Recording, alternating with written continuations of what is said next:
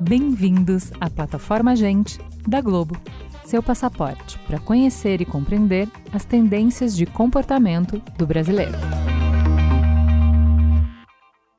A masculinidade moderna está numa constante evolução, refletindo as mudanças sociais e culturais que ocorreram nas últimas décadas. À medida que as sociedades avançam na desconstrução dos estereótipos de gênero, os homens estão navegando por novas fronteiras em busca de uma identidade que seja autêntica e alinhada com os valores contemporâneos. Uma das áreas em que essas mudanças são mais evidentes é no lar. Muitos homens estão assumindo papéis mais ativos na vida doméstica, quebrando a antiga ideia de que esse é um trabalho feminino. Para essas famílias, a equidade na divisão de tarefas tornou-se um objetivo compartilhado, e os homens estão se tornando parceiros igualitários em suas relações. A paternidade é outro aspecto notável da nova masculinidade. A ideia de que ser homem significa apenas ser o provedor financeiro está sendo gradualmente substituída por uma visão mais ampla da paternidade, onde os homens são incentivados a se envolver, nutrir e guiar seus filhos, fortalecendo os laços familiares e preparando as gerações futuras. Claro, essas mudanças ainda acontecem lentamente. O Brasil segue uma sociedade muito marcada pelo machismo e a misoginia. Também por isso, o desenvolvimento de iniciativas que valorizam paternidades ativas e novas formas de masculinidades são mais do que bem-vindas. Eu sou a Juva Lauer e hoje a gente vai conversar sobre como a masculinidade moderna precisa estar cada vez mais baseada na igualdade, no respeito e na autenticidade. Um passo positivo em direção de uma sociedade mais justa. E eu estou em ótima companhia. Eu vou apresentar os nossos convidados de hoje perguntando o que, que, quer dizer ser homem na sua infância. Então vamos lá, Francisco, quem é você na fila do pão e o que, que quer dizer ser homem na sua infância? Tudo bem, gente? Oi, Ju. Prazer estar aqui com vocês. Sou Francisco Bosco, sou escritor, ensaísta. É, não estou professor, mas me considero professor e atualmente apresento o programa Papo de Segunda no GNT e sou pai de três. A Yolanda com 11, o Lourenço com 10 e a Madalena vai fazer três daqui a pouco. O que, que era ser homem na minha infância, né? Ah, então, eu acho que todos, todos que estamos aqui têm uma diferença de idade não, não grande, né? Ah, mais ou menos da mesma geração aqui. Ah, nós somos uma, uma, uma geração de transição, me parece, assim. Talvez a melhor maneira de eu pensar o que era ser homem na minha infância era por meio da figura do meu pai. É, e é curioso, porque o meu pai é artista, ou seja, artista já, já pertence a um universo em que os, os papéis, quaisquer papéis sociais, né, não são propriamente conservadores ou ortodoxos. E mesmo assim, eu cresci numa família com papéis de gênero mais tradicionais. Assim. Meu pai mais provedor, minha mãe já trabalhava, mas trabalhava trabalhava com ele, né?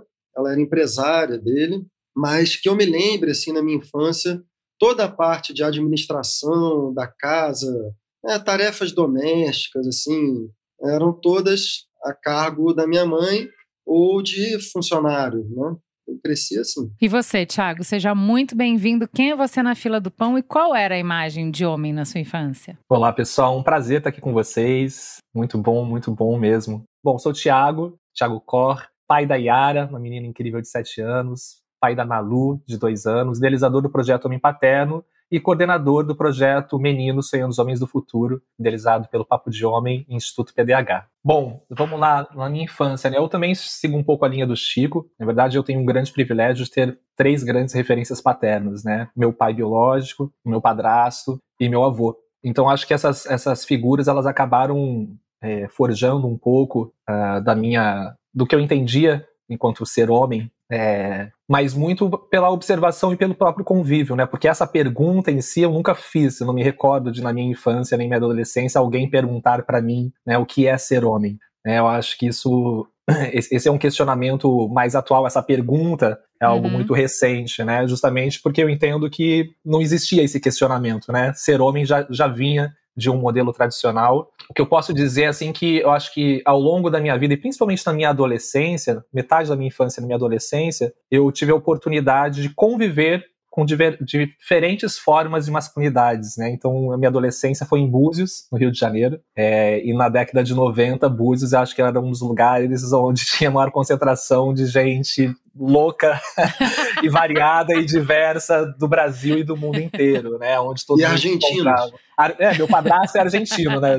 Então, assim, é, meus pais são muito novos, então a gente tinha muitas festas em minha casa, então, é, restaurantes, então, enfim, aquela vida de Búzios. Então, eu acho que é, esse encontro com a diversidade fez com que eu, talvez, é, com, conseguisse hoje em dia naturalizar e legitimar mais ainda essas múltiplas manifestações de masculinidades, mas nunca foi algo dito, né? É, Perfeito, a minha é mãe, vivido, né? exatamente, foi vivido, inserido dentro dessa diversidade, daquele momento de culturas, de, de gênero, né? de identidade de gênero, enfim, de cores. Eu acho que isso somou muito, mas acho que é isso, assim, né?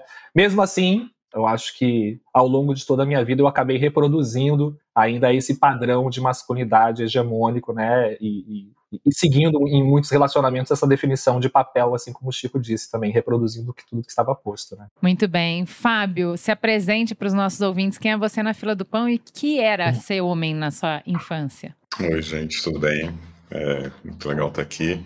É, bom, meu nome é Fábio, eu sou pai do Joca e da Luísa, o Joca de 8, a Luísa de 4. Sou publicitário por acidente. É, trabalhei em várias agências como diretor de criação aqui no Brasil, nos Estados Unidos, e no meu último lugar eu estava no Nubank, liderando a área de, de comunicação e de branding. É, acho que a, a, minha infância também foi muito parecida com, com principalmente a do Chico, né? Eu sou de São Paulo, família de São Paulo, avô de São Paulo.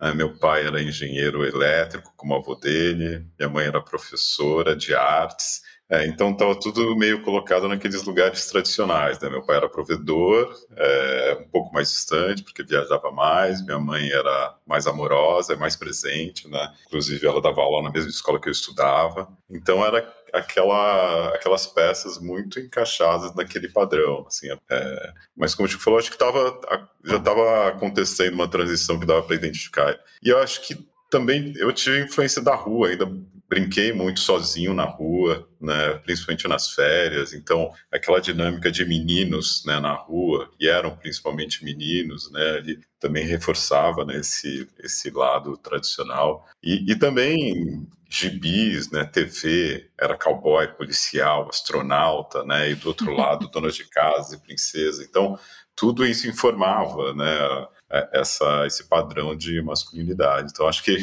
esse conjunto formou um pouco o que na época eu entendia, né? Como o que, que era ser pai, o que, que era ser homem. Né? Jones, por favor, se apresente, diga quem é você na fila do pão e qual era o modelo de homem da sua infância. Olá, pessoal, é um prazer estar aqui. Eu sou Josimar Silveira, também conhecido como Johnny, né? A maioria das pessoas, eu, eu chamo Josimar nos lugares e saio Jones, porque é muito mais fácil de lembrar, é muito mais fácil, tranquilo. E isso faz parte também da, da, da minha constituição, da minha história, essa construção do meu nome. Hoje eu mantenho nas redes sociais, junto com a minha companheira, com a Adriana, e com as minhas crianças, o Akin, de 12 anos, e a Dandara, de 8 anos, as redes da família Quilombo, né? onde a gente mostra, onde a gente divide e compartilha a nossa experiência de família preta que a princípio era mais uma bandeira mesmo de contra o racismo, ela é ainda, ainda hoje, mas com o tempo a gente percebeu que só a nossa presença já é uma família preta chegando ali, né? E que a gente pode falar de qualquer coisa e viver qualquer coisa ali com as nossas peculiaridades. E aí, enfim, a gente vem trazendo esse dia a dia, vem trazendo essa vivência, vem falando sobre educação antirracista, vem fazendo aí os recortes, né, os atravessamentos de raça, de gênero, que, que, que vão perpassando, né?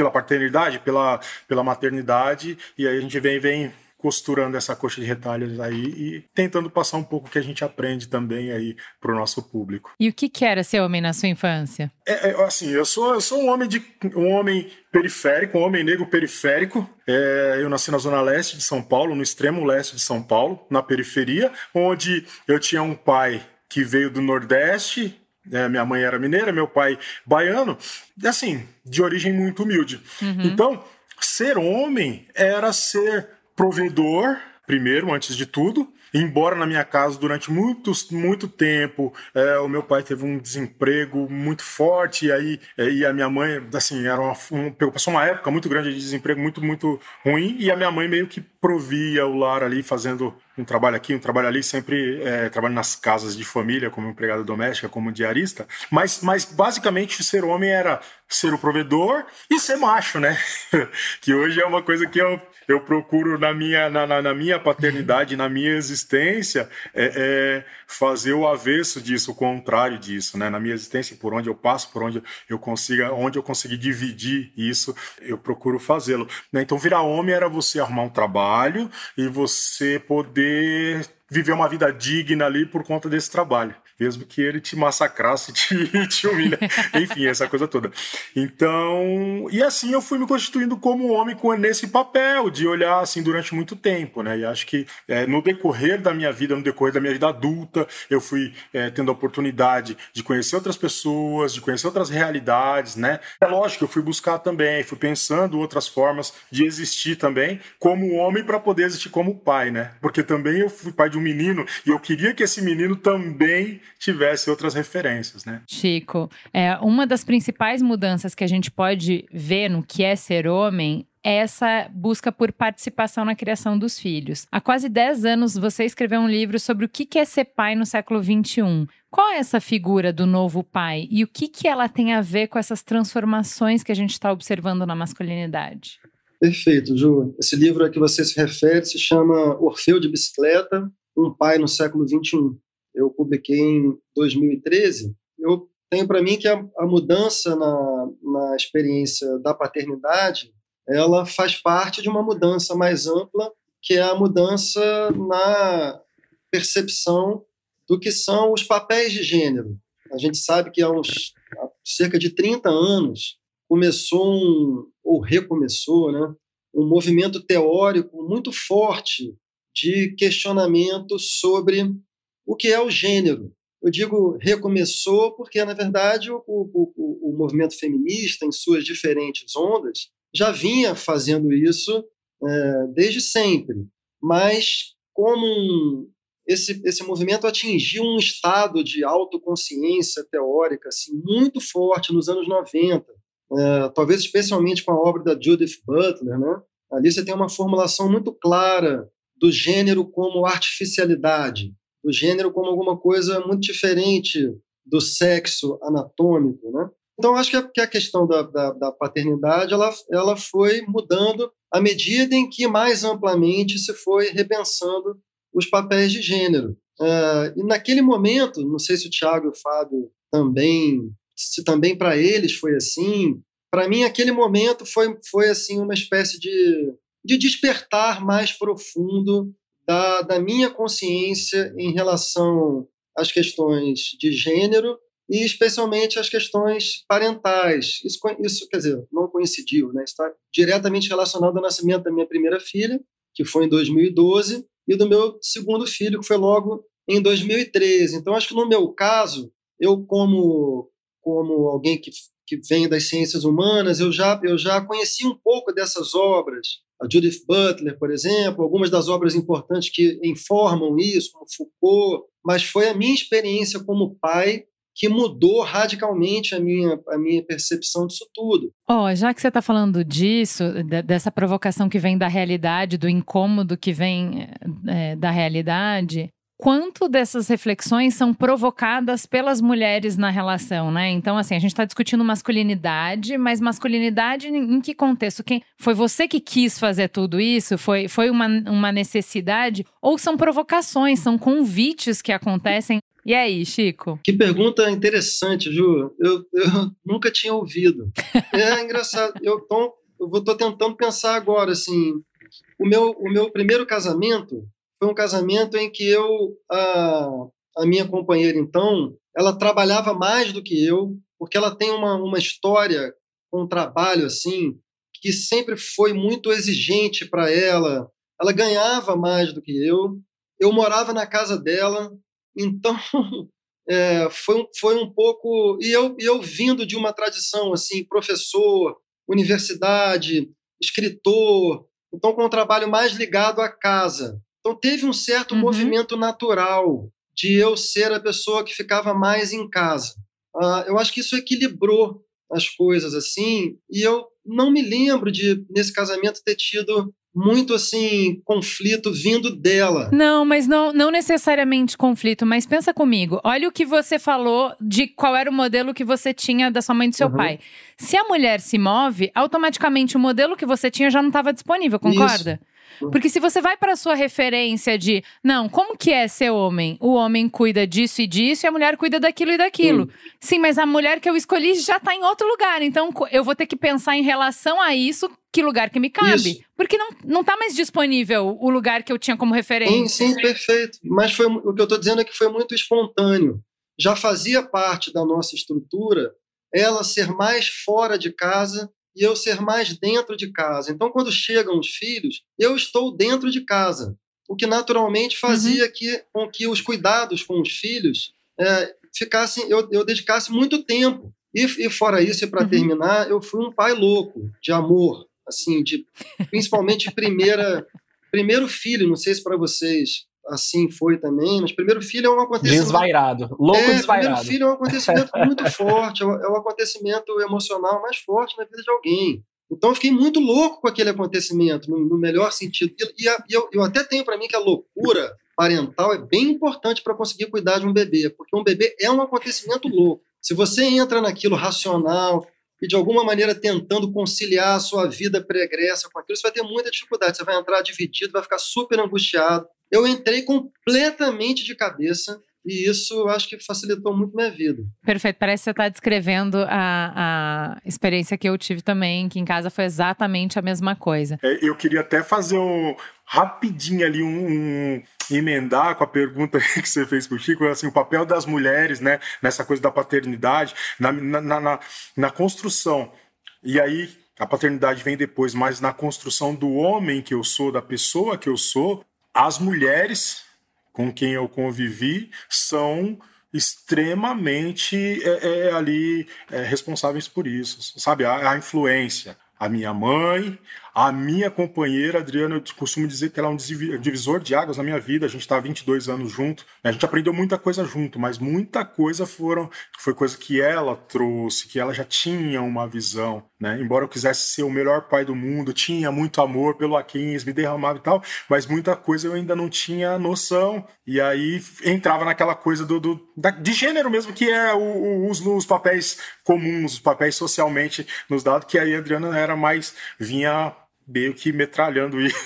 Fala, opa, peraí. Muito bom. É, essa pergunta capciosa, eu acho que na verdade ela vai nos dois caminhos, né? Nas duas direções. Porque eu acho que se a gente tá numa dinâmica de dupla, numa dinâmica de casal, qualquer pessoa que mudar altera a dinâmica e te chama, te convida para uma mudança que ou você vai romper porque você não tem como sustentar, ou você vai mudar na mesma direção, vai caminhar junto. E isso, esse, esse convite acontece o tempo inteiro. Enquanto o casal existir, vai acontecer esse convite. Então, da mesma maneira que vocês falam que vocês são os pais que vocês são, muito por conta do tipo de mãe que as esposas, enfim, que as mães dos filhos de vocês são, eu acho que é a mesma coisa. Eu só sou a profissional que eu sou porque o Merigo é o pai que ele é. Porque senão eu não ia ter esse espaço, eu não ia poder fazer isso. O tanto que eu viajo, os tantos. É, a certeza que eu tenho que é, eu não estou abandonando a minha casa, que eu não estou deixando de fazer nada, que eles estão bem cuidados, que, que, que isso está dividido de forma igual, me permite ser outras coisas que, se a, a, o acordo não fosse esse, se ele não tivesse se movido nessa direção,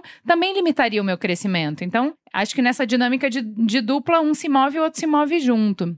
É, uh, Tiago, uh, já que a gente está falando de em que momento os homens entram, eu queria trazer um momento que é muito delicado e super difícil de um homem entrar e que você fala muito bem, que é a fase da uhum. gravidez, do parto e do puerpério. Gente, que difícil. Essa palavra puerpério chega a dar um eco, né, quando você fala, né? Puerpério, puerpério, puerpério. Nossa senhora! E aí a gente está pedindo muito mais dos homens nesse puerpério, porque se a gente fala é, uh, de uma sociedade que está cada vez menos em tribo, cada vez mais, menos comunitária e com níveis de exigência do que, do que é ser uma boa mãe ou do que é criar propriamente uma criança, a gente tem uma enxurrada de informação, então se espera muito mais. A mulher está absolutamente sozinha, com uma cobrança gigantesca ela vai dividir com quem tá ali do lado e é você, amigão, que não tinha nenhum preparo para isso, também caiu de paraquedas. E aí, cara, como que o homem pode entrar nessa, nesse momento? Como tá sendo a entrada dos homens dessa perspectiva que você escuta muito, né? O que, que os caras estão te trazendo? Qual a importância disso?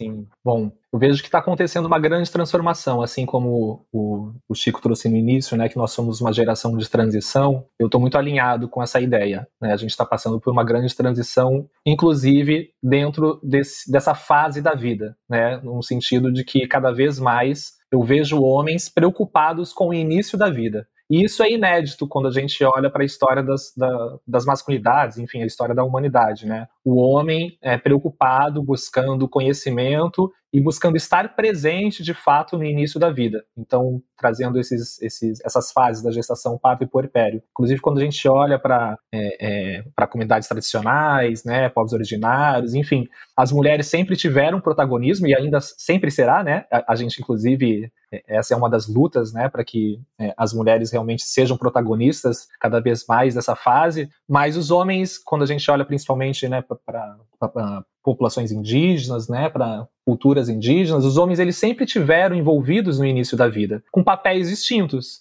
uhum. né?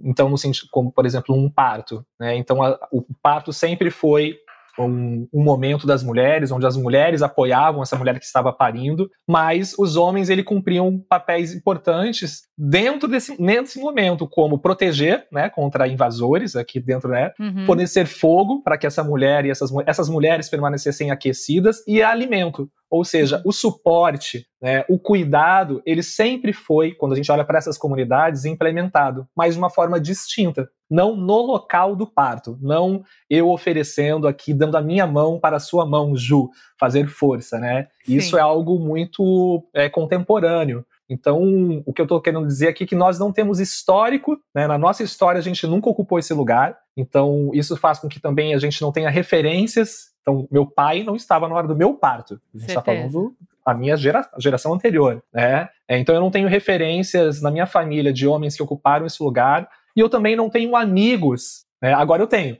mas eu não tinha amigos há sete anos atrás que tinham também ocupado esse lugar, né? No sentido de que é, tanto na hora do parto, mas de se preocupar com a gestação, de buscar conhecimento sobre gestação. Acompanhar nos exames, na, na gestação. É, esse é o mínimo, né? né? Esse é o mínimo que se espera, na verdade, hoje em dia, ah, né? mas hoje em dia você vê, antigamente não tinha. Uma, uma, um trauma, uma mágoa, um ressentimento comum na geração da minha mãe é do cara ir jogar futebol no, na primeira semana do puerpério. Sim. A minha mãe, ela fala com uma mágoa, eu já vi várias mulheres, assim, na primeira semana ela fez cesárea, nos anos 80, ela não conseguia nem caminhar, e é, é, porque eu acho que é um marco de que a vida do cara não mudou, que você tá uhum. sozinha nessa, entendeu? E eu acho que Sim. isso é radicalmente diferente hoje, assim. Óbvio que muitas famílias vão repetir uh, o modelo, mas o que se espera do homem hoje é diferente. É que ele tem uma participação maior nesse puerpério. Total. Eu recebo muitas mensagens é,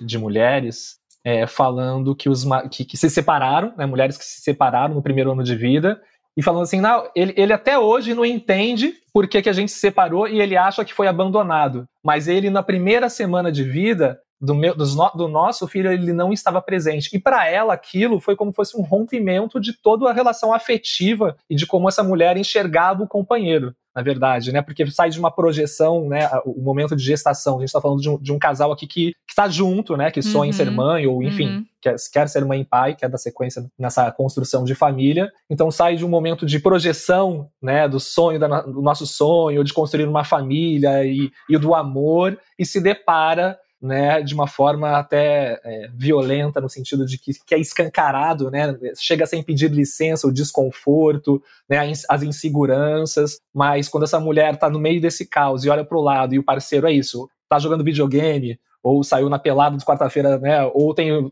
enfim, qualquer outra justificativa, isso pode ser determinante sim, né, na forma como essa mulher pode olhar para esse companheiro. Mas porque a gente não tem mediação, né, Tiago? Porque quando a gente olha para esse arco que vocês estão colocando, né, que o Chico trouxe, de da onde a gente saiu para o que a gente espera do homem agora, é, é uma coisa. A mulher não vai ter disponibilidade naquele momento de tanta sensibilidade para conseguir se colocar no lugar do cara e falar: putz, ele não veio porque ele não sabe. Eu vou ter que explicar para ele o que, eu, o que eu preciso. Eu vou ter que contar para ele, eu vou ter que provocar, que é o que eu falei. Quanto que você se move? Porque a, a mulher Exato. fala: ou, oh, eu sei que você veio de um outro lugar, mas deixa eu te contar onde é que eu tô. Eu tô em um outro. Você vai, você vai ter que me encontrar aqui. Não existe uma negociação para eu te contar o que, que é importante para mim. É, é só essa desilusão profunda esse afastamento Sim. e esse duplo abandono. Porque o cara uhum. vai achar que ele é abandonado, ele foi trocado por um bebê, né? Ela me amava tanto. Quando o bebê entrou na, na figura, não tinha mais atenção e por fim ela terminou comigo.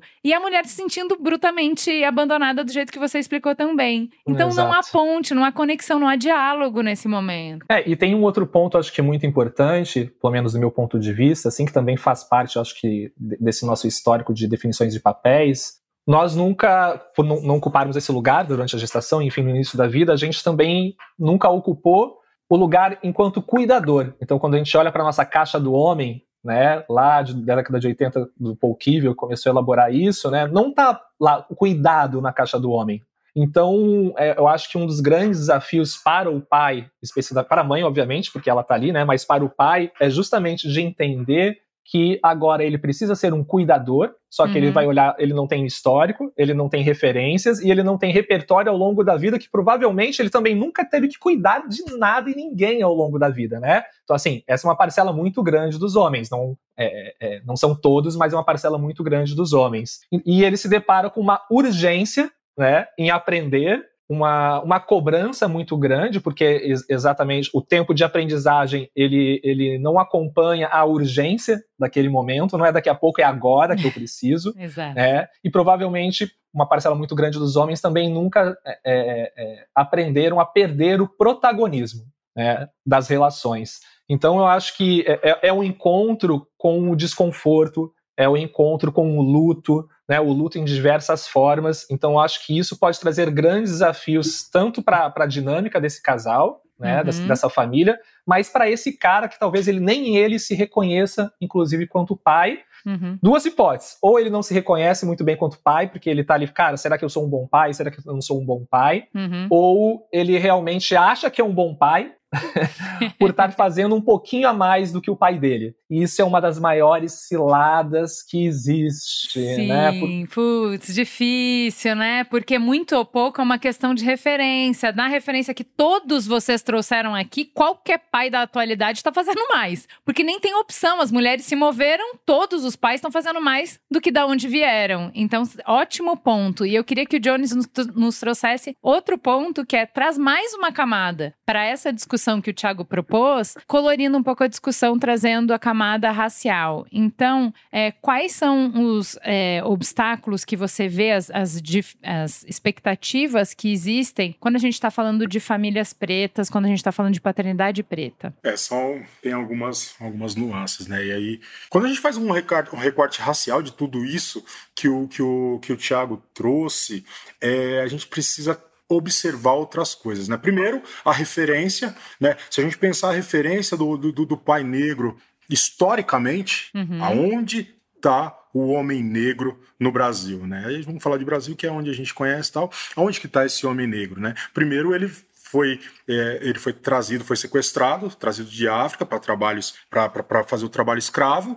É, a Angela Davis, a Grada Quilomba, elas trazem muito na, na, na, na, escrita dela o quanto esse homem foi, além de ser desumanizado, todo o africano que foi trazido foi perdeu sua humanidade, uhum. mas ele perdeu também a sua condição de homem. Uhum. Né? Ele sempre era colocado num lugar de menino pelo Senhor, que precisava disso para ele se manter como o senhor, para ele manter sua hegemonia. E ele foi e o, e o homem em geral, ele era um reprodutor, né? Ele não era uhum. não, não era incentivar vínculos afetivos, né? Ele estava ali para reproduzir, para ter mais é, mão de obra e mais mercadoria, porque era assim que eram tratados tanto quem, os que foram os africanos que foram trazidos quanto os escravos os escravizados nascidos aqui. Então esse vínculo ele não existia e é, isso era intencional. Uhum. O reflexo disso veio vindo também. E alguns reflexos. Se a gente pensar em encarceramento em massa, se a gente pensar no genocídio da população negra, só levando em consideração isso, os pais não estão presentes na vida dos filhos. E aí, uhum. quando a gente linka com a questão social, você pensar em carga horária de trabalho, uhum. formal ou informal, também esse vínculo fica é, impossibilitado. Mas ver essa coisa né, de que o homem está mudando, que as coisas estão mudando, que se espera outra coisa do. Eu, ve... eu ainda vejo, e é uma visão pessoal minha, de que ainda existem bolhas. Ah, sim. Eu convivo aqui nessa bolha. E aí, geralmente, todo, todo lugar que a gente vai e que tem alguém falando isso, a gente está onde? A gente está em ambientes de classe média e majoritariamente branca. Uhum. É sempre o mesmo público que está falando e é o mesmo público que está ouvindo. Uhum. Só que a gente tem uma parcela muito maior da população que está nessas condições que eu citei aqui antes. Uhum. Né? E aí eu tô, fiz o recorte de raça, mas não necessariamente só o recorte de raça. A gente fazer só o recorte social, a gente vai ver que tem muita gente que ainda não tem acesso à informação, que ainda não tem a consciência, a percepção de que é possível é, executar a paternidade de uma forma diferente. E aí, quando a gente for e a gente pode pensar também nas mulheres que estão dentro desse, desse ciclo vicioso que também vai falar não, o homem não, ele não pode, ele não consegue, e tal, é tudo aqui para mim né? Então, e as coisas vão se complementando. Mas, mas me corrige se eu estiver errada. É, como a gente estava falando de que as mulheres puxam essa conversa, me parece que nos estratos mais baixos é, da sociedade, né, de, de, mais vulneráveis, a gente tem as mulheres puxando essa conversa mais demais. Só que com esse recorte que eu estava falando para o Tiago, de que a gente está na urgência, o cara ainda nem entendeu, e aí é no rompimento. É na base do rompimento. Sim. Vaza, gato, você não tá no meu ritmo. Eu já chamei, eu já pedi vaza que você tá me atrasando. O que eu vejo muito das mulheres é: você tá me atrasando. Você tá atrasando pro meu lado. Ou você vai correr junto comigo, porque eu tô trazendo a grana, porque eu tô me movendo, eu tô estudando, eu tô isso. Ou você vai correr junto, ou vaza. Corrige se eu tô sim, errada. Sim. Eu acho que essa conversa, pelo menos, quando você diz, ah, essa conversa ainda tá muito na bolha, pode ser com os homens mas eles estão sendo provocados. Não, isso é sem, sem dúvida. Eu acho que todo movimento geralmente acontece do, do oprimido né? Porque o homem, e se a gente for fazer essa estratificação, o homem branco, cis, hétero, ele está no topo da cadeia alimentar, ele está no topo dos privilégios, né? Então, quando a gente vai, vai fazer, é lógico, as mulheres movimentam mesmo. Perfeito, muito bom. Chico, então vamos ampliar. Como que a cultura pode ajudar nessa transformação, nessa construção de um repertório uh, imaginativo, de um repertório até utópico, mas que, que alimenta os homens nessa jornada? Jornada, porque é, do jeito que a gente conversou, eu vejo que a gente está numa travessia. Vocês falaram de uma geração de elo, né? A gente está no entre, a gente está no caminho. Como que a cultura nos ajuda nesse caminho? Antes disso, Ju, sobre essa coisa da travessia, do caminho, eu acho que é importante ter em mente assim que os, os processos de transformação cultural, processos de transformação de ideias, eles não são lineares e nem homogêneos. E nem rápido, né? E nem rápidos, e nem rápidos. Mas é, essa conversa que a gente está tendo aqui, ela é uma espécie assim de estágio muito avançado de do que eu poderia chamar de um processo de modernização. A modernidade entendida como uma época histórica em que todas as, as tradições, os papéis da tradição vão sendo questionados. Isso é o princípio da modernidade. Então, vários papéis foram questionados nos últimos séculos, até que chegasse aqui, é, nesse lugar aqui que a gente está conversando. Só que, evidentemente, esses processos eles não são lineares. É, eles atingem diferentes grupos sociais em diferentes temporalidades. E, e além disso, assim, tem uma reação muito grande, porque a, ao mesmo tempo em que esse princípio moderno avança, ele produz um princípio antimoderno. Se não fosse por isso, nós estaríamos num estágio muito mais avançado de universalização de direitos de raça, de gênero, é, socioeconômicos, que nós sabemos que nós não estamos, porque, historicamente, você tem grupos sociais que vão tentando avançar a coisa e você tem outros grupos que vão tentando frear, e a história é feita dessa disputa, né? Então, assim como o Johnny uhum. chamou atenção para o recorte racial, e como é que, a partir de uma perspectiva de raça e classe, que são duas categorias inseparáveis, não só no Brasil, né, de diversos, diversos países, assim, né? Uhum. É, tem outros recortes também que, que, que, tornam esse processo um processo muito, muito é, é, truncado e, e disputado, é principalmente uma disputa. A gente está vendo aqui, uhum. no momento em que a gente conversa, não é, nós não somos apenas, é, antes do Johnny chegar aqui na mesa, não é apenas uma bolha de classe média alta progressista e ainda de homens brancos. É, nós somos também uma bolha ideológica, porque não tem nenhum representante do conservadorismo aqui, muito menos do reacionarismo, que são grupos ideológicos que, que não estariam gargalhando com a nossa conversa aqui. Né? Mas, apesar disso, e aí retomando a pergunta da Ju, há, tem uma dimensão da cultura que está andando e está acelerando esse processo. E aí, de novo, gente, quando nós éramos aqui crianças, né, na esfera da cultura não tinha nada. Nada disso que a gente está conversando aqui era representado na cultura. Agora isso é representado o tempo todo. Você, sei lá, você vai ver uma novela, você vai ver um homem com um bebê, você vai ver um homem dando uma uhum. mamadeira, é, é uma relação de causa e efeito ao mesmo tempo. Né? Os movimentos sociais vão produzindo efeitos, a cultura vai assimilando, a cultura vai assimilando, vai mudando a representação, isso vai interferindo na realidade e, a, e assim vai. E tem um outro elemento nisso tudo que a gente também não pode deixar de mencionar, ou até pode, mas eu acho oportuno mencionar, que é a relação do capitalismo com isso. Porque tudo isso que a gente está conversando uhum. também se transforma em oportunidade. Aí o Fábio talvez possa falar melhor, é, mas o capitalismo também se apropria de trends é, sociais progressistas e, e, lucra com isso, para o bem e para o mal. Né? É, para o bem, porque uhum, fazendo uhum. isso ele não deixa de avançar a causa, mas uhum. para o mal, uhum. porque talvez algumas causas, não exatamente algumas causas, mas para que a gente conseguisse uma escala verdadeiramente estrutural no que a gente propõe, principalmente em termos dessa articulação raça-classe. Né?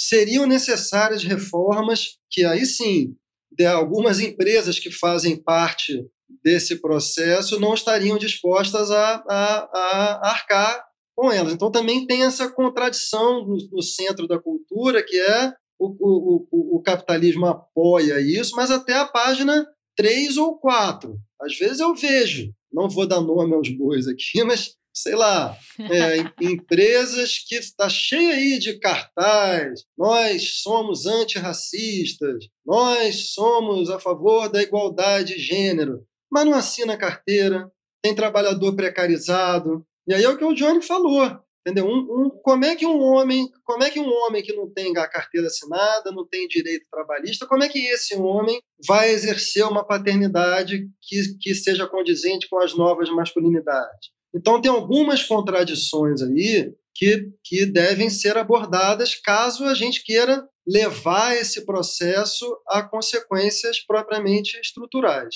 A questão do encarceramento, não tem possibilidade de a gente ter essa conversa no, no, realmente na dimensão que ela deveria ter, diante da, da experiência parental das pessoas negras, se o Brasil não encara alguns entraves da formação social do Brasil que são muito profundos. Se não encarar, aí de fato a gente vai ter o, o filho do Johnny, a filha do John, filho do Johnny, e os nossos filhos aqui vão estar refazendo essa mesa mais ou menos com os mesmos gargalos. Né? Uhum. uhum. Eu acho que só puxando um pouco o que você falou sobre o capitalismo, Chico, acho que a gente vê muitos exemplos acontecendo na, na propaganda, né, de essa nova paternidade, nova masculinidade, mas na parte transformacional, né, que é como você age na sociedade, é, isso é difícil você ver. Então, até adiantando uma pergunta que a, a Ju fez sobre licença paternidade e licença maternidade, eu fiz uma coisa que é, nunca imaginei que fosse fazer, por mais absurdo que isso seja, assim, é contratar uma mulher grávida né, no meu último emprego. E isso foi muito em cima de um exemplo, porque a minha companheira também foi contratada grávida. Né? E aí você começa a ver que é o absurdo dessa situação, né? E como é que só esse tipo de movimento mais estrutural que vai realmente transformar né, toda uma carreira, uma posição da mulher em relação à, à carreira que ela escolheu. Né? É, isso tem um impacto como ela enxerga o trabalho, como o homem enxerga a mulher no trabalho, assim, que é gigantesco. Como o homem se enxerga ali também, inclusive também sabendo que ele pode e deve tirar uma licença paternidade maior, que também é algo que está começando ainda também dentro da bolha, né, de onde assim é, a, a acontecer. É, e aí você abrir mão do protagonismo, como o Tiago falou, assim, eu não sou provedor e mesmo dentro do trabalho eu também vou ser vulnerável. Gera uma crise identitária, né? É uma crise identitária que chega, né? Tipo, quem sou eu, na, né? quem sou eu na fila do pão agora, né? Mas, mas é só aí que eu sinto essas mudanças né, na pele, né? E aí é que você começa a parar e refletir. Só né? enfatizar essa coisa que o Fábio falou, que é, porque é muito importante, né? Vocês devem ter visto que quem ganhou o prêmio Nobel agora de Economia foi a Cláudia Goldin que tem um trabalho todo voltado para desigualdades salariais de gênero. E, e, um dos fatores principais dessa desigualdade está na gravidez da, da mulher. Né? Então, pensar políticas públicas para a contratação de mulheres grávidas é o tipo de coisa que atua em escala. Né? Eu acho que essas conversas precisam ser mais aceleradas. E criar estrutura também, né, Chico? Criar essa estrutura, né? Porque acho que é um ponto muito importante a gente, né? A gente fala, ah, vamos abrir vagas para as mulheres, mas qual que é a estrutura e como que essa empresa, inclusive, tanto de forma cultural, mas estrutural também está pronta para receber essa mulher gestante, né? Então, assim como pessoas PCDs, por exemplo, né? Tipo, ah, vamos abrir aqui uma cota para as pessoas PCDs, e aí a pessoa não, não, a cadeira de rodas não passa na porta, né? Então, assim, é algo muito comum, né? Eu queria só fazer um, um link pensa como uma coisa chama a outra, né? Quando você pensa é, em contratação, de mulheres grávidas, se tivesse também uma política pública para que o homem tivesse uma licença parental maior para também poder arcar com esses cuidados com as crianças, estaria numa situação parelha. Porque tanto o homem quanto a mulher vão ter filhos. Né? Então, a, a, a, mulher não teria essa vulnerabilidade no trabalho, não teria essa, esse déficit de, de, de é, salarial comparando com o homem, porque ambos teriam essa prerrogativa de ter uma licença parental para cuidar, de se afastar do trabalho para cuidar de um ser que está nascendo, né? E aí quando a gente pensa no cuidado como responsabilidade de todo mundo, né? uhum. né? Tanto do homem quanto da mulher, eu acho que é uma coisa que, que, que deveria ser óbvia, né? Mas aí quando a gente pensa nas questões hegemônicas e tal, isso não acaba não acontecendo, né? Mas seria uma coisa muito óbvia e muito que resolveria bastante coisa também, né?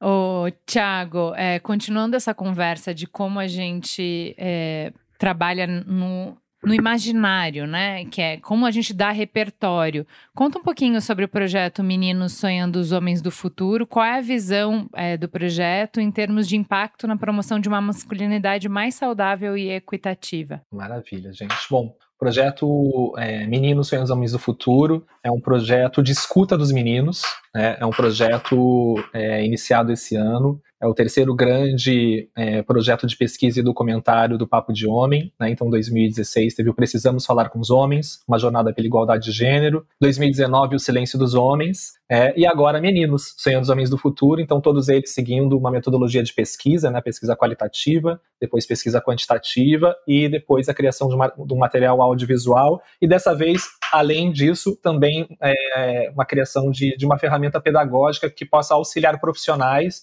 instituições a trabalhar com adolescentes, né? Uhum. É, então o projeto Meninos, Meninos Sonhos Homens do Futuro, ele vem muito também de uma provocação, de uma, uma sugestão de reflexão da Bell Hooks, aonde ela traz que se nós não olharmos para os meninos de hoje, nós teremos os mesmos problemas daqui a 10, 20, 30 anos. É, então, quais são os sims que a gente está falando para os meninos de. Primeiro, quem são esses meninos de hoje? Né? Quais são os principais desafios, medos, angústias, mas também sonhos e potências desses meninos? E aí, quando eu falo meninos, legitimando todas as manifestações meninos. Né, tanto em questões de gênero, de raça, mas também de identidade, como que eles estão se manifestando. Então, é, é um projeto de escuta, né, então a gente quer escutar esses meninos, justamente para a partir desse, desse lugar de escuta, né, diferente de, de outros trabalhos que nós desenvolvemos, que, é sempre, que foi sempre ouvindo especialistas, dessa vez a gente quer ouvir os meninos, né, sair desse olhar adultista de nós falarmos o que é melhor para eles, então, né, que, que eles acham que são os melhores? Como que eles estão se relacionando? Será que eles sabem o que é consentimento? Será que eles sabem o que é limite? Então, tem várias perguntas é, é, que a gente propõe nessa pesquisa e justamente com, com, um olhar propositivo também. Uhum. Né? Então, é, quais são os sims que a gente está falando para esses meninos de hoje, né? entendendo que a maior parte desses meninos já, já nas, nascem e são criados com essa ideia do homem tóxico. Então, hum. há alguns anos a gente vem acompanhando, por exemplo, as buscas na internet, no Google, da palavra masculinidade e da palavra masculinidade tóxica. Uhum. É, e a gente observa um espelhamento, né? Então, vem uma hipótese hum. né, dessa associação direta entre ser homem e uhum. ser algo ruim. Então esses meninos eles já nascem com essa ideia e são criados com essa ideia. A gente já ouviu relatos tipo de, de uma mãe falando assim pra gente: olha, é, o meu filho outro dia ele veio perguntar se ele era um monstro, né? Mãe, eu por ser menino, eu já sou um monstro. Que eu por ser menino sou, eu, é ruim ser menino, né? Então a gente está falando de uma criança, né? A gente não está falando de uma criança, de, de, de no caso aqui a gente está falando de 13 a 17 anos, que é o foco da pesquisa. Né? Então, é, é, então a gente vê meninos crescendo já né, com essa ideia de ser menino é algo ruim, e isso, é, e, e, e, paralelamente, sempre o que não fazer. Né? Você não Sim. pode fazer isso, você não pode fazer aquilo, mas quais são os sims? Quais são os caminhos propositivos? Então, o projeto Meninos, é, é, além de escutar e através da, dessa escuta, é também é, trazer caminhos propositivos para que a gente tenha aí no futuro meninos e homens, no caso, né, é, é, com, enfim, mais conscientes, com um repertório afetivo, né, com um repertório emocional, com uma inteligência emocional, é, para, enfim, para que a gente tenha aí homens é, melhores, de fato, no futuro, né? Então, é, eu acho que depois das minhas filhas, é o maior projeto da minha vida, né? Tá coordenando essa equipe, que é uma equipe também interseccional, né? É, atuando no Brasil, México e Argentina também, com apoio do Pacto Global da ONU no Brasil, diversas outras instituições. Então tem sido assim é, um projeto maravilhoso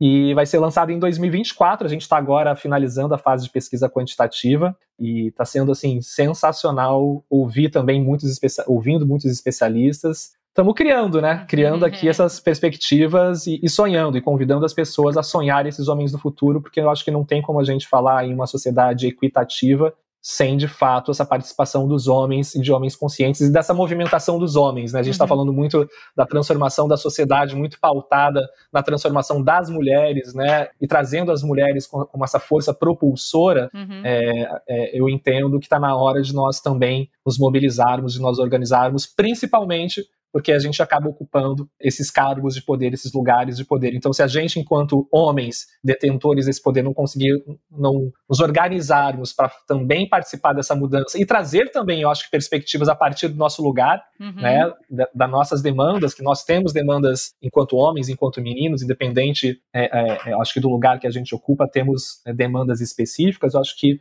é, é, fazer essa movimentação e pensar nesse futuro é algo também urgente. Você vê poucas iniciativas de projetos que olham é, com, que trazem um olhar propositivo para os meninos, que trazem aí convites de reflexão, que amparam, que acolhem também os meninos, principalmente, né, Jones, meninos pretos periféricos que são aí marginalizados. É, a gente ouviu na pesquisa qualitativa, por exemplo, uma das perguntas que a gente fez, um grupo muito diverso de meninos, de meninos pretos, trans, brancos, né, mandrake, bem uhum. diverso, e a gente perguntou para eles é, se eles se achavam meninos, se eles se reconheciam enquanto meninos ou enquanto homens. Uhum. Né?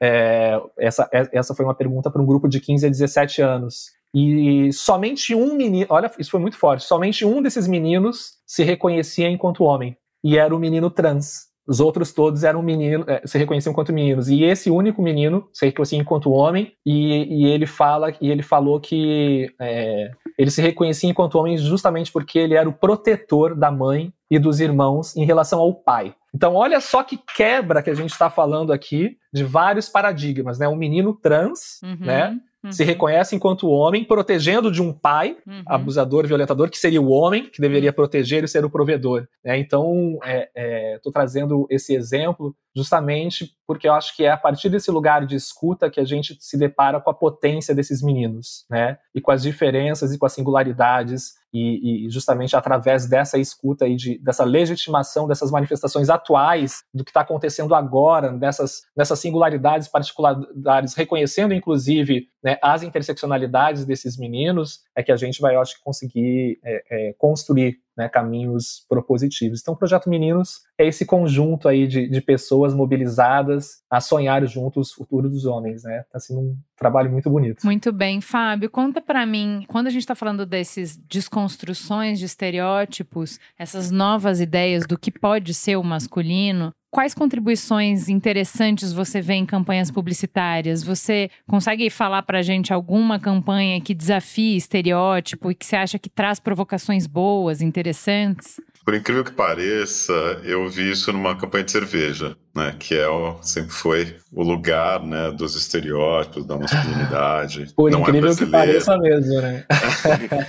é, não é uma campanha brasileira, mas de novo, você estava fazendo uma pesquisa um pouco para para entender como as marcas estavam encarando isso. Então, é uma, uma campanha de uma é, cerveja canadense, uma, é a história de uma, uma filha e um pai. O pai mais velho, é, já deve ter uns 80 anos, já está mais fragilizado.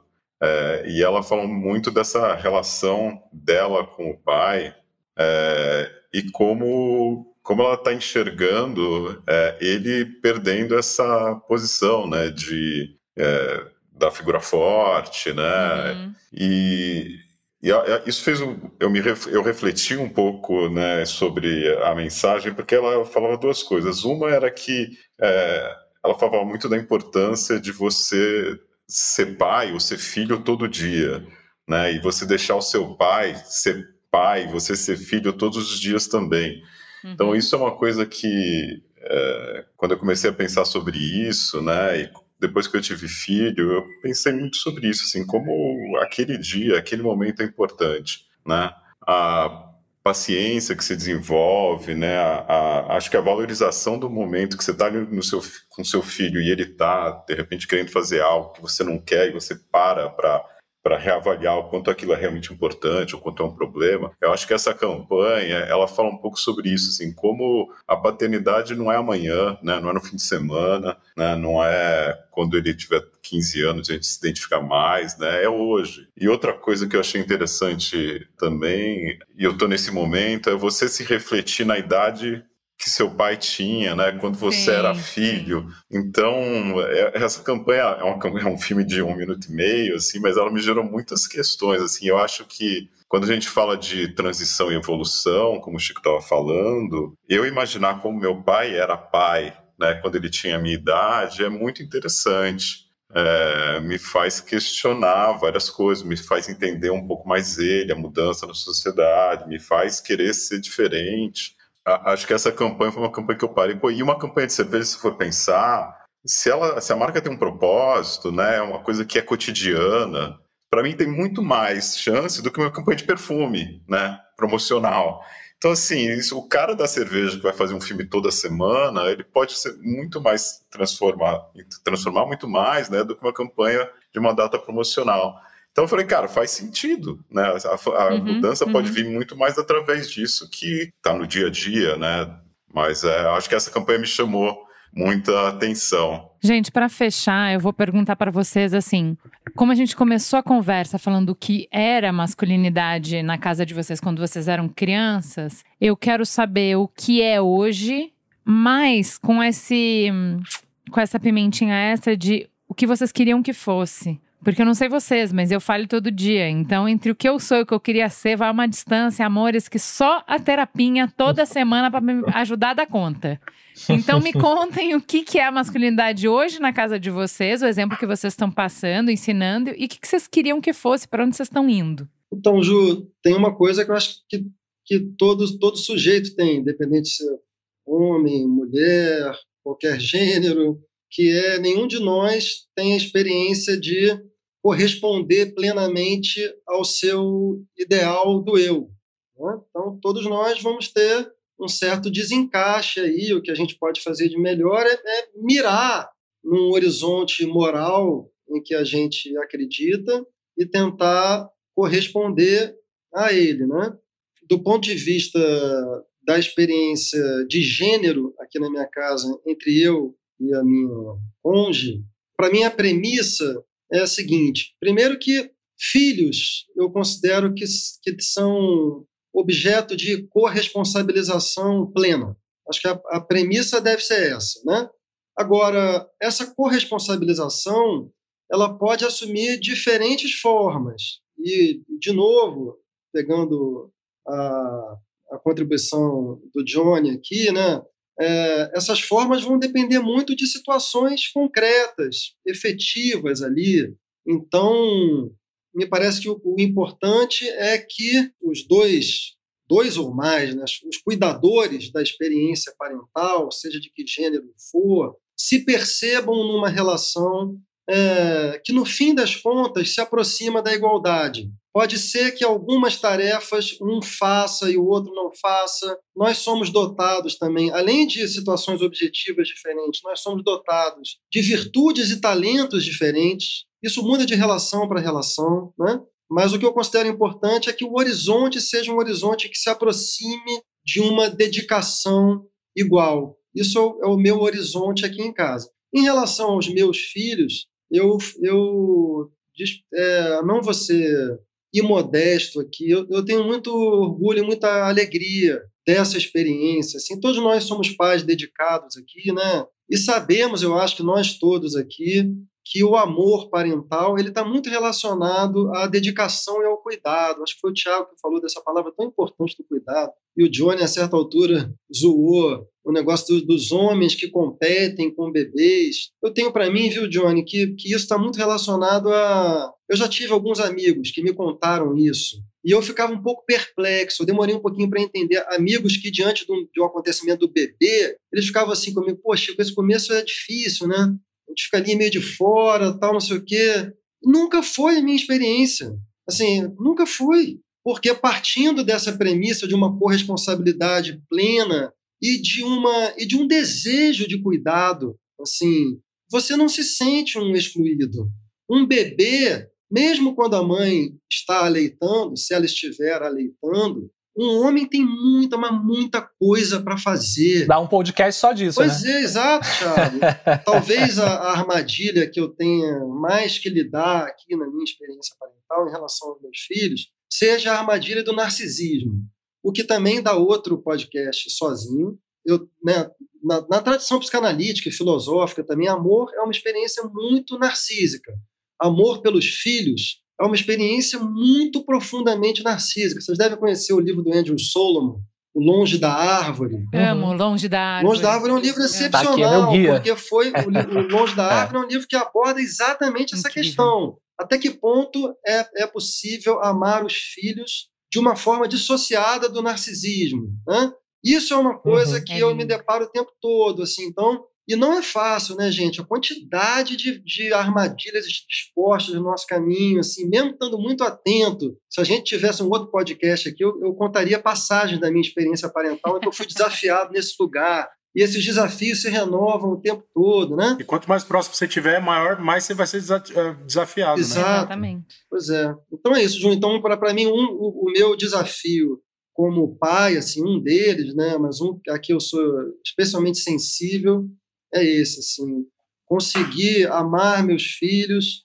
é, cuidar para que eles se desenvolvam, mas não necessariamente que eles se desenvolvam como eu espero ou a minha imagem, condicionando, portanto, a minha dedicação, que é uma dedicação brutal, né, gente? É uma dedicação brutal. Uhum. E mesmo quando os filhos ainda já estão. Bebê nem se fala. Mas mesmo quando os filhos estão maiores, assim, é uma, uma, uma boa parte da nossa autonomia é perdida, né? Então, como é que você é capaz de amar, sacrificando parte da sua autonomia, e, ao mesmo tempo, não esperando que os filhos correspondam ao seu narcisismo. O André Solomon, inclusive, nesse livro fala, né, ele questiona a palavra reprodução, né? uhum. né? É, ele traz, na verdade, nós estamos produzindo, porque é um ser em, uma, em página branca, né? Na verdade, Exato. né? Ele tá, é não um é uma outro. reprodução. É Exato, um não é o nosso molde, nosso modelo, né? Eu acho que esse ano tem sido um ano muito importante né, nessa questão, porque é o primeiro ano que eu tô sem trabalhar, não tenho emprego formal. E a, a, a, mudança que isso fez na casa, apesar de já estar trabalhando em casa anteriormente, foi muito grande, porque eu converso com meus filhos, a gente conversa muito sobre isso, sobre emprego, salário, é, e eles viram o pai sem emprego e a mãe trabalhando, né, sócia de uma empresa, e, e, e a gente teve muita conversa sobre isso. E aí, é, acho que tem um ponto da gente, deu, de eu conseguir resgatar minha identidade, ou achar minha identidade sem ser provedor, né, e como profissional, né, que é, enfim, quando você está numa carreira que você não para de trabalhar, assim, você acha que você é aquilo, seus amigos são aquilo, seu papel na família é aquilo, seu papel na sociedade uhum, aquele. Uhum. É, então todo mundo te enxerga como o cargo, né? É, então você ficar nessa situação é óbvio que um momento frágil, assim, mas é muito importante para você olhar para você e falar, cara, quem sou eu, né? E aí, quem sou eu como homem, né? Quem sou eu como pai nessa casa? E o que, que significa ser pai, né? Então, assim, esse ano foi o ano de realmente se tinha ainda algum, algum resto né, dessas das questões mais tradicionais de provedor, acho que ela foi sendo derrubada. É, eu acho que uma coisa que o Chico falou sobre identidade e, e também qualidades e papéis, né? Eu acho que é, é, muito importante também na hora de você achar essa identidade, você também manter o seu papel ali, mesmo que seja diferente. Então, eu gosto de cozinhar, eu gosto de arrumar casa, né? Então, uhum os papéis, é, a minha esposa não. Então, você pode encontrar os papéis ali que você quer dentro da, dessa corresponsabilidade. Então, eu acho que nesse ano a gente teve essa grande movimentação aqui em casa que foi super importante, assim, porque é um momento muito formativo dos meus filhos. E para uhum. mim o que é uhum. muito fundamental é que isso, tanto para minha filha quanto para meu filho, é, esteja sendo transmitido, porque por mais que a gente tente transmitir isso aqui em casa, a sociedade machista, ela é o mundo, né? E eles não vivem uhum. nessa nossa bolha. Então, meninos com carrinho, meninas com princesa, isso você pode ficar tentando ali o tempo todo ressignificar e ela continua vindo, né? Então, é, uhum. é, eu acho que a minha principal preocupação é da chance deles é, viverem né, o que, que é ser corresponsável, o que, que é dividir, né, o que, que é, é dar amor e dar atenção né, e dar presente, né, e quanto isso não tem nada a ver né, com o dinheiro. E, e o papel, na verdade, é muito esse. Né? Então, acho que é, quando você fala de cuidado, é isso, né? É, cuidado não é comprar uma roupa nova, um PlayStation. Cuidado é ouvir, uhum. né? Estar tá presente, ser paciente. Então, eu, é isso que eu quero muito, né? Para mim, como pai, como homem, como companheiro, assim, é conseguir evoluir, porque é evoluir, né? Porque eu ainda estou é. vindo, né, do, do provedor para o contribuidor, né? Então, ah, você está ajudando para caramba, né? Para compartilhar e para corresponsabilizar, que eu acho que o Chico falou. Então, assim, uhum. eu ainda estou, né, em alguns momentos provém, tentando prover, outros tentando contribuir, né, para tentar chegar no corresponsabilizar o maior parte do tempo, né. Então, é, é meio nessa, nessa jornada que eu estou agora. Vamos lá. É, Tiago, fala aí. O que, que é homem hoje, ser homem na sua casa e o que, que você, para onde você gostaria de levar? Na minha casa ser homem, eu acho que eu não consigo mais não atrelar é, ser homem e ser cuidador. É, é, algo que eu acho que essa palavra cuidado e ser cuidador, ela acaba norteando o meu ser pai, mas também o meu ser homem. Uhum. Né? O meu sonho é que a gente possa, inclusive, se reconhecer através do cuidado né? Que a gente possa falar, puxa, eu sou homem porque eu cuido e eu cuido porque eu sou homem, né? Que a gente buscar, inclusive, uma afirmação das nossas masculinidades através do cuidado, uhum. sabe? É, eu acho que esse é um dos meus grandes sonhos e um, um propósito, é algo que eu tento implementar aqui na minha casa, é, de trazer o cuidado não só, inclusive, não só como uma tarefa e como uma obrigação, de tentar buscar um prazer nesse lugar, uhum. né? Que eu acho que esse é o grande, talvez seja uma das grandes viradas, assim, né, de quando a gente sai dessa, dessa obrigação ou de entender que essa tarefa, esse cuidado é, é, é, algo ruim, ou que a gente, puta, que saco que eu tenho que lavar louça, uhum. que saco que eu tenho que ficar com a minha filha, eu gostaria de estar em outros lugares, né, e a gente buscar nesse, nesse espaço o prazer, né? Então, é, eu, é o que acaba me nutrindo e, e enfim, e, e, auto, e, automaticamente, além de me nutrir, me provocando, né? Porque é uma provocação, porque eu, uhum, todo uhum. dia eu me deparo com a minha própria incapacidade ou com a minha falta de repertório diante de várias demandas, né? Que eu me de, que as minhas filhas me apresentam, minha companheira e a própria vida, enfim. Então, eu acho que para mim o cuidado ele é uma palavra muito norteadora e eu acho que esse, e esse eu acho que é um dos meus sonhos quando eu olho também né, para esse ser homem para a sociedade, que eu não consigo também definir o que é ser homem hoje, senão para mim soa como se fosse também a, a, reprodução de tudo que foi feito em querer colocar mais uma caixa, né? Não, então ser homem, eu, eu, o ser homem daqui a 20 anos tem que ser isso, né? Uhum. Inclusive tem que ser homem só é homem se for cuidador. Não é isso, acho que esse não é o caminho, né? Homem só é homem, né? Se ficar em casa cuidando das crianças, né? Então acho que acho que não é esse caminho assim de a gente querer impor, né? É, é, por mais que eu entenda também, acho que essa, essa é a minha visão, que esse ser homem padrão que a gente estava falando dessa caixa do homem, ele ainda vai permanecer como regra durante muitas décadas. Né? Uhum. Eu tenho essa percepção, justamente porque é, como o Chico estava falando, né? Disputado. É processo, né? é processo de transição. Qualquer processo de transição humana e social, ele é lento. Por mais que existam urgências, por mais que a gente esteja aqui falando, mas tem uma corrente muito contra, né? forte contra, né? Falar sobre isso é nadar contra a maré. Então, eu ainda vejo, e aí, voltando, né, quando estava falando de ouvir os meninos, hum. é, é, ouvindo eles, o padrão ainda é o mesmo. Né? A performance ainda é a mesma no dia a dia, por mais que existam outras formas de manifestações, né, mas a performance exigida ainda é a mesma. Então eu não consigo é, dizer que o homem de hoje é diferente com, ou completamente diferente do homem de pouco tempo atrás. Eu acho que a régua e os parâmetros continuam os mesmos, mas existe de fato, acho que outros outras formas, né, outras manifestações que cada vez mais vêm sendo legitimadas. Uhum. Eu acho que essa é a potência, né, uhum. mas é lento, né, principalmente diante das urgências sociais, né, principalmente diante das dores. Né, quem sente dor tem que é a urgência. Né, quem foi abandonado, quem está sendo violentado, né, quem está sendo negligenciado, que é urgência. Né? Mas é isso, eu acho que esse talvez seja um dos grandes desafios é, que a gente tenha na sociedade atual, é esse descompasso entre as urgências, né, esse diagnóstico, tudo que já, que já está, que já tem diagnóstico, né, uhum. no sentido de que precisamos de mais homens cuidadores, precisamos de é, homens menos violentos, né, acho que já existem muitos dados, pesquisas sobre isso. É, mas é, o que fazer? Como fazer? Né? E como que a gente acelera esse processo? Eu acho que isso a gente não tem essas respostas e automaticamente é um grande desafio. Né? Muito bom, Jones. E aí, o que é ser homem na sua casa? Eu, para mim, acho que a palavra fundamental, e aí eu falo, e aí eu não posso deixar de colocar, né, é, fazer esse recorte racial por, por essa.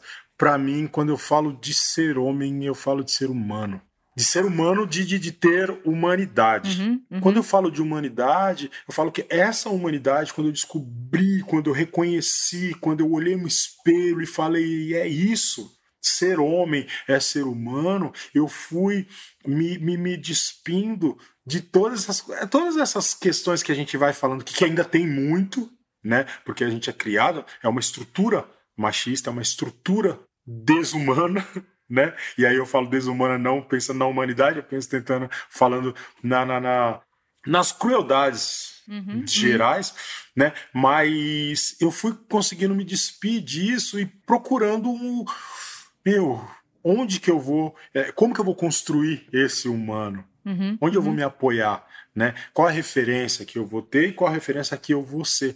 Então, e aí eu trago uma outra palavra que está muito atrelada ao meu homem, que é o afeto. Né? Quando eu me vi humano, eu me vi é, é um, uma pessoa que merecia, merecedor, ou que, que pode receber e pode distribuir afeto. Então, eu acho que Hoje Bonito. o afeto é, é, o que mais é o que mais norteia a minha a minha paternidade, sabe? Quando eu me relaciono com o meu filho, como eu me relaciono com a minha filha, eu penso em afeto. Quando eu me relaciono com outras pessoas também, né? Quando eu vou conversar é, é, com outros homens, é, esses temas e alguém se abre para querer conversar, para ouvir, é, né? eu procuro trazer esse afeto e viver esse afeto. Né, longe daquele lugar, é, e aí quando a gente pensa na masculinidade, convencional, o afeto ele não cabe. E aí, quando eu trago, quando eu estava falando também, o Tiago, dessa solidão masculina, né? Que tem a solidão do pai. Uhum. É, tá aí, você não pode ter uhum. esse afeto. Você tem essa coragem, você tem essa coraça, você tem que ser o super-homem onde nada te atravessa, uhum. né? Isso é desumanizar também. Isso é não ser humano, né? Para além do recorte racial, isso é não ser humano. Então, quando eu admito essa essa humanidade, eu admito, inclusive, a minha fragilidade de poder olhar para o meu filho e falar: tô triste. Quando eu falo para meu filho, tô triste, eu autorizo ele a expressar a tristeza dele. Quando eu falo para o meu filho, tô emocionado, eu choro, eu autorizo meu filho a chorar. Eu autorizo meu filho a ser humano, a viver a humanidade dele. Né? Então, a, a, referência que eu procuro ser dentro da minha casa é essa. Né? Para além de todas as coisas funcionais, para além né, de, de, de, estar num lugar de parceiro, estar tá num lugar de, de, de corresponsabilidade, que ainda falho muito.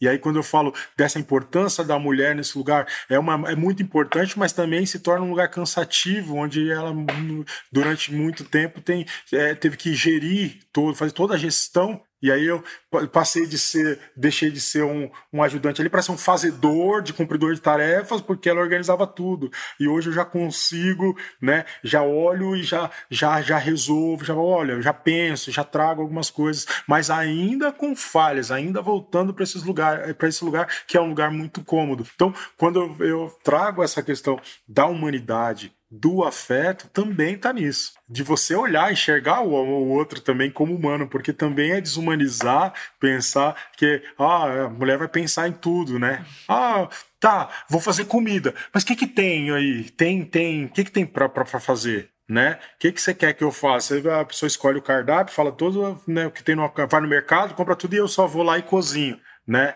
Isso é, é, não é humano as pessoas terem que fazer isso. É desumano ter que fazer isso o tempo E manda todo, o né? link né? do, da receita no YouTube para você fazer. É. é, é, manda tudo. Você só vai. Mas, né? é, mas é que isso, só, isso só volta porque você já tinha falado de infantilizar o homem. Que é você ficar na posição uhum. de menino, né? Um, mas olha só, eu, eu vejo isso é, numa dinâmica espelhada. Então, a mulher no território externo, fora de casa, social, ela vai ser tratada com essa infantilização. Tadinha, não sabe mexer com dinheiro, tadinha, não sabe mexer em máquina, tadinha, não sabe, né? Então, ela vai ser protegida. Nessa proteção, é, é, desqualifica. Então, tem um quê de carinho, esse cuidado, mas tem um quê de infantilização e que te tira da jogada. O homem em casa também é assim que é sempre ele é o incompetente, sempre ele não sabe o que ele tá fazendo, sempre. E vai ter nos dois casos gente que se aproveita disso, né? Uhum. É o weaponize incompetence. Quando eu, eu ensinei esse termo pro Merigo, ele ficou apaixonado. Porque ele fala direto isso. Tipo, agora que eu pedi para ele arrumar um negócio, ele teria falado se não tivessem ouvindo. Oh, weaponize incompetence. Ai, eu não sei mexer no tecnologia. Vem aqui, homem grande, né? forte, e venha me salvar dessa situação tão horrorosa, né? tipo, e se não tivesse um homem aqui, você vira, gata, você é vai, faz, entendeu? Então, é, acho que, acho que é, eu falo isso para trazer que vem dos dois lados também, sabe? É, acho que a gente tá é. saindo de dinâmicas que são espelhadas e a Exato. gente tá tentando se libertar disso tudo. Gente, é, obrigada por todo mundo que tá com a gente nessa conversa. A gente se empolgou, mas tinha quatro convidados, super ótimo. Legal, Valeu. Obrigado. Valeu, gente. Beijo a todos. Gente é onde tudo começa é o ponto de partida. Gente é matéria-prima para criar algo novo e relevante. Uma fonte de conhecimento viva que revela comportamentos, histórias e tendências. É inspiração. Sua próxima grande ideia começa com Gente, a plataforma de insights da Globo. Para conhecer mais, acesse gente.globo.com.